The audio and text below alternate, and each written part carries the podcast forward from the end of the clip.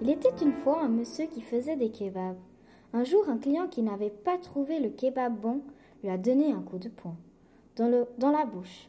Le monsieur, sans faire exprès, a laissé tomber quatre dents dans le kebab. Le kebab s'est transformé en kebab à dents. Un jour, un autre client a voulu goûter un kebab. En croquant dedans, le client s'est fait mordre par le kebab, qui avait désormais des dents.